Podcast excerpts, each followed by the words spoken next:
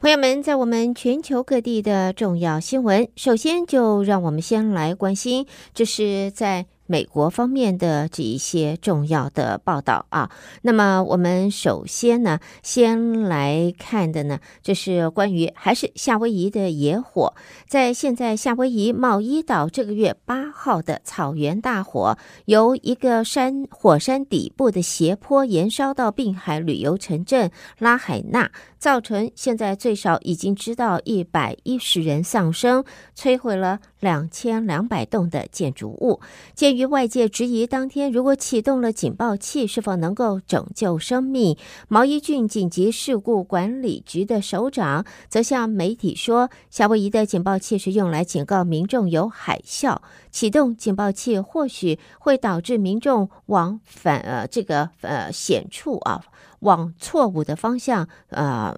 逃跑。那么在现在呢，他也说，茂伊岛因此也改以仰赖两个不同的警示系统，一个会是手机简讯，另外一个则透过电视和收音机广播来警这个紧急消息。也由于警报器架设位置大多是在沿岸地区，就算是使用，它响了也没有办法对高处民众发挥作用。在毛伊紧急事故管理局负责掌管在当第八十个警报器组成的网络，针对在大火威胁拉海纳一万两千多名居民时没有启动警报器的决定。现在呢，当局最高负责人则表示并不后悔。而夏威夷州长 Green 上个礼拜已经指示，针对这起悲剧的前因、当下以及后果展开调查，期盼能够从中汲取教训。另外呢，美国、日本和韩国领袖十八号将会在美国华府近郊大卫营召开峰会。在媒体则指出，峰会渴望促成三国领袖在外长、防长、安保事务等事务的高层定期举行会谈。这次美日韩峰会是三国领袖第一次不是借国际会议举行场边峰会，而是专门的三国峰会。三方也预计同意未来每年都会举办。领袖峰会，除了领袖层级外，峰会也渴望敲定阁员、政府高层等定期会谈，视为不受时政情势影响建立的多层次稳定架构，以免重复每当韩国出现反日本色彩强烈的政府之后，日韩关系就恶化的状况，有深化三国合作关系的一个用意。好，再来看到华盛顿的报道，美国对于支援俄罗斯侵略乌克兰战争的实体加大制裁的力道，已经在昨天。制裁以图促成北韩与俄罗斯之间军售协议的三个实体。美国财政部在声明中说，俄罗斯在乌克兰战场上不断消耗弹药以及失去重型武器的装备，迫使莫斯科当局转向为数不多的盟邦去寻求支援。那么对象就包括了北韩在内。遭到制裁的实体包括了 Veros 有限责任公司，还有呢国防工程有限责任伙伴，以及呃 Verso SRO 负责反恐与金融情报的美国财政部次长在声明中就说，美国在持续的铲除企图把北韩军火运送给俄国战争机器的非法金融网络。接着再来看的是跟前总统川普相关，川普在乔治亚州被依敲诈勒索等罪名起诉，检察官也在昨天要求法官把审判的日期定在明年的三月四号。这位七十七岁的共和党亿万富豪在争取重返白宫之际，面临四项刑事审判，辩方可能会推动延缓审理。但是，辩方的延缓审理的提案将会把开审时间定在超级星期二的前一天，而超级星期二就是十多个州的共和党初选投票的日子。到时候，距离乔治亚州投票也就只剩八天了。川普现在被控试图推翻二零二零年总统选举乔治亚州开票结果，在历时两年的调查之后，他在十四号被一敲诈勒索以及多项选举犯罪行为等罪名而起诉。另外呢，跨党派的美国前高阶国安官员也在昨天敦促国会投入资源，要扩大总统拜登在最近限制美国对中国投资的命令，说这件事情是最为优先的要务。包括川普时期的副国安顾问伯明和七月辞去国防部国防政策次长一职的卡尔在内，还有二十一位资深官员联名致函国会领袖，说这一项命令早就该实施。那么，认为对外投资透明度和审查的进一步扩大，应该成为外交政策的最优先要务之一，而国会有必要投入资源来实践。在拜登方面，上个礼拜发布的这项命令，预计明年才会实施。命令是为了避免美国的资本和专业知识被用于协助中国发展技术，用于军事现代化，而损害了美国国安。而美国联邦上诉法院也在日前决定，必须限制取得堕胎药物美服陪同，但是这项裁决将会暂时的搁置，要等待最高法院来决定是否审理这案子。这项由纽奥良联邦第五巡回上诉法院三名法官组成的合议庭所做的裁决，会限制只能够在怀孕七周内使用堕胎药美福陪同，而不是十个礼拜，并且会阻止透过邮寄方式来发放药物。这项裁决也要求美福培酮必须由医师开立处方。美国超过半数的堕胎行为都是使用这款药物。而反堕胎团体正在争取禁用美福培酮，说尽管这一款人工流产药有长期的追踪记录，但是仍然不安全。美国食品及药物管理局 FDA 是在两千年批准这款药物，二零一六年也让这款药物更容易取得。上诉法院则说，在 FDA 并没有能够解决关于药物对于服用它的女性是否安全的几项重要疑虑。最高法院现在暂时保留了美福陪同的使用权，冻结了下级法院的裁决，并且呢发回第五巡回上诉法院。第五巡回上诉法院的最新决定将暂时搁置，直到最高法院决定是否审理此案。好，另外呢，在这里看到华盛顿的报道，美国有一个把基因改造的猪猪的肾脏啊，来移植脑死病患体内进行研究的团队，则在呃这个昨天说，这个移植猪肾成功运作三十二天，创新纪录，而且呢。功能良好，这对解决在未来器官的捐赠是供不应求，可谓是一个重大的进展。推动物跨物种器官移植的研究现在日益的增多了。那么这项最新的实验只是其中之一，利用捐赠供科研的人体来测试相关技术。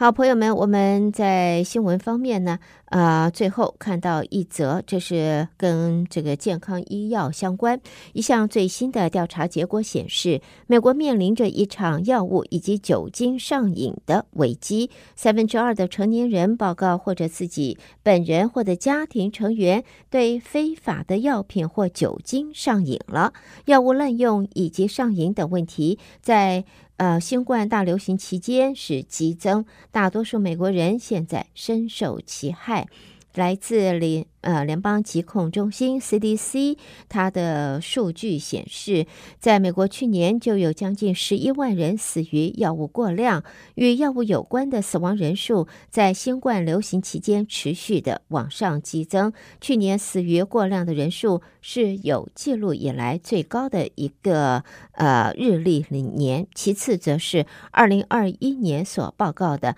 十点九一七九万人。好的，朋友们，带给大家这是在美国方面的重要新闻。收听的是德州中文台，我是胡美健。而在这里呢，我们下边将把焦点转到呃，就是在国际新闻方面，欢迎和我继续一同关心。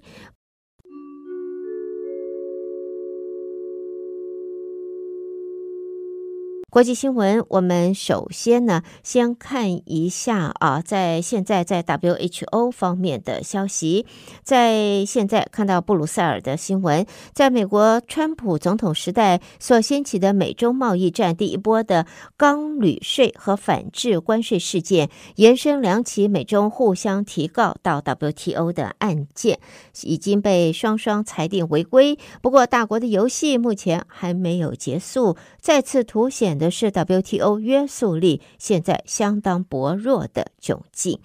而另外呢，也看到在 WHO 这个是世卫组织，在今天在印度举办第一届传统医学的峰会，警告唯有经过科学实证，基于天然产品的这个治疗方法，才能够有效的成为替代性。医疗的方式，在现在世卫说，传统药物是全球数以百万计民众的首选，而这一次会谈也让决策者和学者们可以共聚一堂，来支持推动政治承诺和基于实证的行动。世卫秘书长谭德赛在会前发布的声明就说，传统医学有望扩大医疗保健服务。可进性，但唯有基于最新科学实证来确认适当、有效以及最重要的安全的疗法，才具有价值。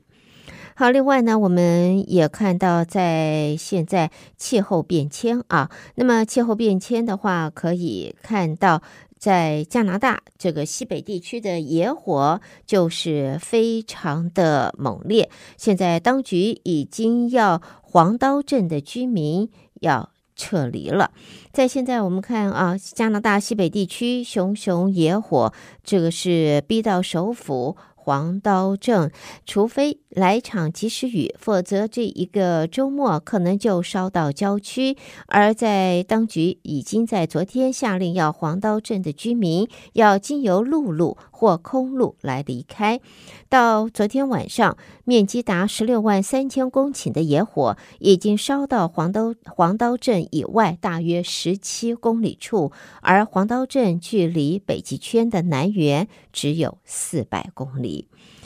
另外呢，在今天呢，我们看到，呃，这个世界人道主义日即将要到来。全球在现在六十二名人道主义的援助人员在今年死亡，而联合国在今天就说，每年的八月十九号，也就是接下来在后天的世界人道主义日，就在纪念二十年前夺走了二十二条人命的自杀爆炸事件。在当时丧命的还包括。当时担任联合国驻伊拉克的特别代表迪麦洛，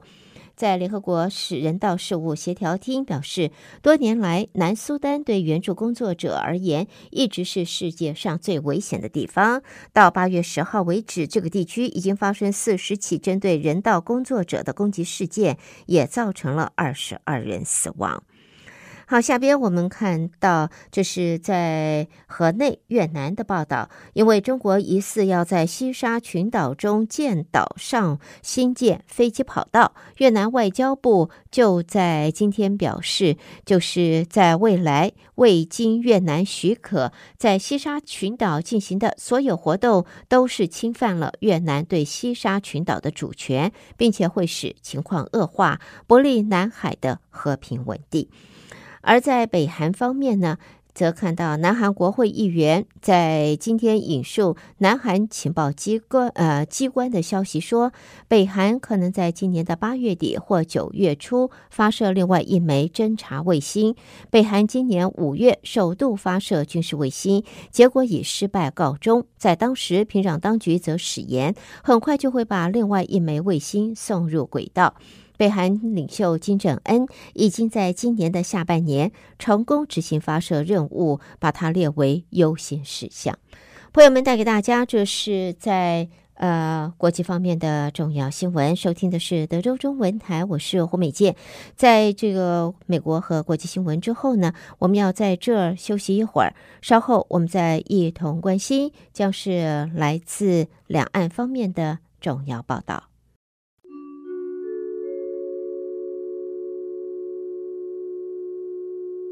中国方面的新闻，我们第一个先看到这个美国商务部长雷蒙多下个礼拜要访问中国，中国商务部发言人也在。昨天就说，中国方面欢迎雷蒙多的中国行。目前中美双方正在就访问的有关安排保持密切的沟通。在这里，中国商务部发言人说，中国方面欢迎雷蒙多访问。那么，针对美国总统拜登在九号签署行政命令，限制美国企业与个人投资中国的敏感科技。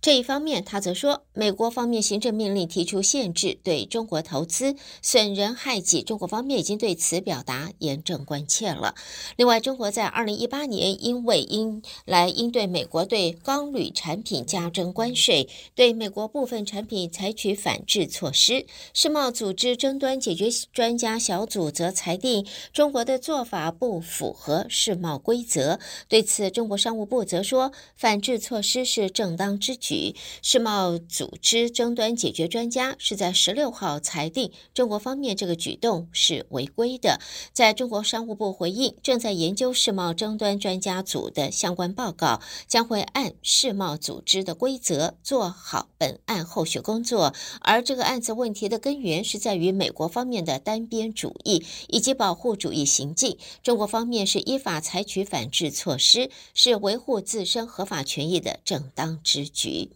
另外呢，我们则看到和台湾相关的啊，这个是台湾副总统赖清德出访巴拉圭过境美国之际，在中国的共军东部战区，也在中午发布了一支战训 MV 越海峡，宣称就是坚决的捍卫国家主权和领土的完整。而在这里呢，在专家则说，东部战区专门推出这一支 MV，时机十分敏感，是对台独分裂势力的一个警告。东部战区说，这是展现练兵备战一线官兵的春青春情怀、热血担当。东部战区官兵是全时待战，随时能战，坚决捍卫国家主权以及领土完整。好，下边呢，朋友们，我们看到这关于在贸易壁垒，中国商务部就在昨天说，四月十二号所启动的。关于在台湾的贸易壁垒调查，它涉及的产品从立案时的两千四百五十五项调整到现在两千五百零九项了。表示初步调查显示，台湾对大陆贸易限制措施涉嫌违反世贸的规则。在中国商务部是在今天举行了记者会发布的消息，商务部的发言人说，初步调查显示，台湾对大陆贸易限制措施涉嫌。违反世贸组织关于非歧视原则、普遍取消数量限制原则等规则。大陆在世贸组织历次对台贸易政策审议中都明确表达了关注，但是也敦促台方切实履行世贸的承诺。只是到目前，台湾方面没有改变相关的做法。而对于在台湾的这一个明年要有会有大选啊，两岸的关系走向也备受关注。中国大陆国台办副主任潘贤掌今天就在一场两岸关系研讨会当中，他说：“何党何派在台湾掌权都没有办法改变两岸统一的大势。”中国国务院台湾事务办公室所属的海峡两岸关系研究中心主办的二零二三两岸关系研讨会，这两天在四川。川成都举行，潘贤掌在揭幕致辞时做了上述的表示，也说决定两岸关系走向的关键因素是祖国大陆的发展进步，无论何党何派在台湾掌权都没有办法改变两岸关系向前发展的总体趋势和两岸统一的历史大势。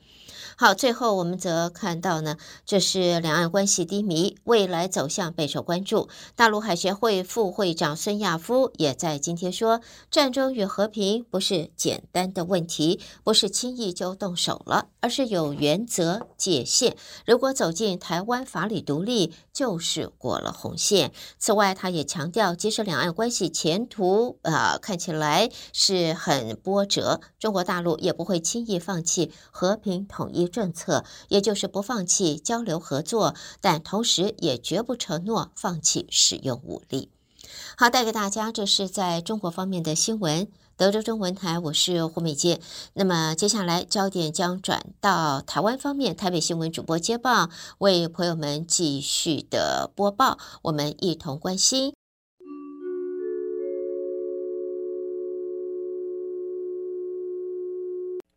德州中文台的听众朋友们，大家早安，我是李自立。台湾方面讯息，今天首先为您报道的是，蔡英文总统今天接见友邦驻日内瓦联合国及其他国际组织常任代表访台团时表示，感谢友邦持续在国际场合为台湾发声，未来希望所有友邦继续坚定支持台湾的国际参与，台湾也会让更多国际友人继续了解。让台湾参与联合国等国际组织的重要性，总统说：“未来希望所有友邦的伙伴继续坚定支持台湾的国际参与，我们也会继续努力，让更多国际友人了解，让台湾参与联合国等国际组织的重要性。”而担任日内瓦台湾之友集团共同主席的史瓦蒂尼常代德拉米尼大使代表访问团致辞表示。访问团此行来台，就是要展现对台湾的坚定支持，也正好因为处于国际地缘政治变迁的时间点，台湾与友邦更要寻找互利互惠的机会，并且在和平、安全及发展基础上进行合作。副总统赖清德在美西时间十六号晚间在旧金山举行侨宴，美国在台协会 AIT 主席罗森伯格出席，他在致辞时表示。台湾是美国维护全球和平与稳定努力的重要伙伴。美国帮助台湾提升自卫能力的承诺坚若磐石，正如美台友谊坚定不移。罗森伯格说。台湾是美国维护全球和平与稳定努力的重要伙伴，包括在台湾海峡维护这种和平与稳定，是美国两岸政策的长期核心原则。我们帮助台湾提升自卫能力的承诺坚若磐石，正如美台友谊坚定不移。我驻美大使肖美琴致辞时也感谢罗森伯格、前国土安全部长纳波利塔诺。及凤凰城市长盖耶格等美国政要出席这场侨宴，展现对台湾人民的友谊跟声援，显示台湾并不孤单。他也对于赖副总统这一次过境的顺利、舒适且安全，感谢所有提供协助的朋友。副总统赖清德在美西时间十六号晚间在旧金山举行侨宴，他在致辞时表示，台湾有人才、资金、完整的科技产业和廊带。有能力与旧金山湾区的矽谷相互呼应，未来他将努力将台湾打造成亚洲的矽谷。赖清德说：“其实我们还还有最适合创新发展的一套民主制度，还有丰沛的资金，以及完整的科技产业链做支撑，高铁的串联，台湾。”整个岛已经成为一日生活圈的科技廊带，所以台湾的确有能力跟湾区的矽谷相互呼应。我们一起努力，将台湾打造为亚洲的矽谷。劳动部今天指出，基本工资审议委员会将于九月初召开。劳动部长许明春今天透露。考量通膨严重，劳资双方有共识要调升金额。资方体谅劳工，觉得应该多照顾一下劳工，但他们也提到，台湾是以出口为导向的经济，经济成长率没有之前那么亮丽，不反对调升，但是希望能够合理调升。如果确定调升，这将是蔡英文总统上任以来第八度的调升。目前基本工资的月薪是新台币两万六千四百元，时薪是一百七十六元。预估调整完月薪将会突破两万七千元大关，时薪也将突破一百八十元。不过值得注意的是，前两年因为疫情，基本工资调升之后，政府同步推出了补贴方案，但是明年将不会续推补助方案。劳动部劳动条件及就业平等司司长黄维琛说。前两年的情况是外销热，好内需冷，才给予薪资补贴。今年的话，应该疫情已经也过去告一个段落了。那我相信的话，应该就不会再有这个呃特别的这样的一个考虑。行政院院会今天通过行人交通安全政策纲领，设定零死亡的愿景的政策目标，并希望到二零三零年时，死亡人数降低百分之三十。同时，行政院也提出《道路交通安全基本法》草案和推动永续提升人行安全计划，预计四年投入新台币四百亿元的预算，促进交通安全。行政院发言人林子伦转述院长陈建仁的话说：“呃，参考欧美等先进国家道路交通安全事故零死亡的愿景 （Vision Zero） 的愿景，与联合国及欧盟均设定二零二一到二零三零年死伤降幅百分之五十为道安政策的目标，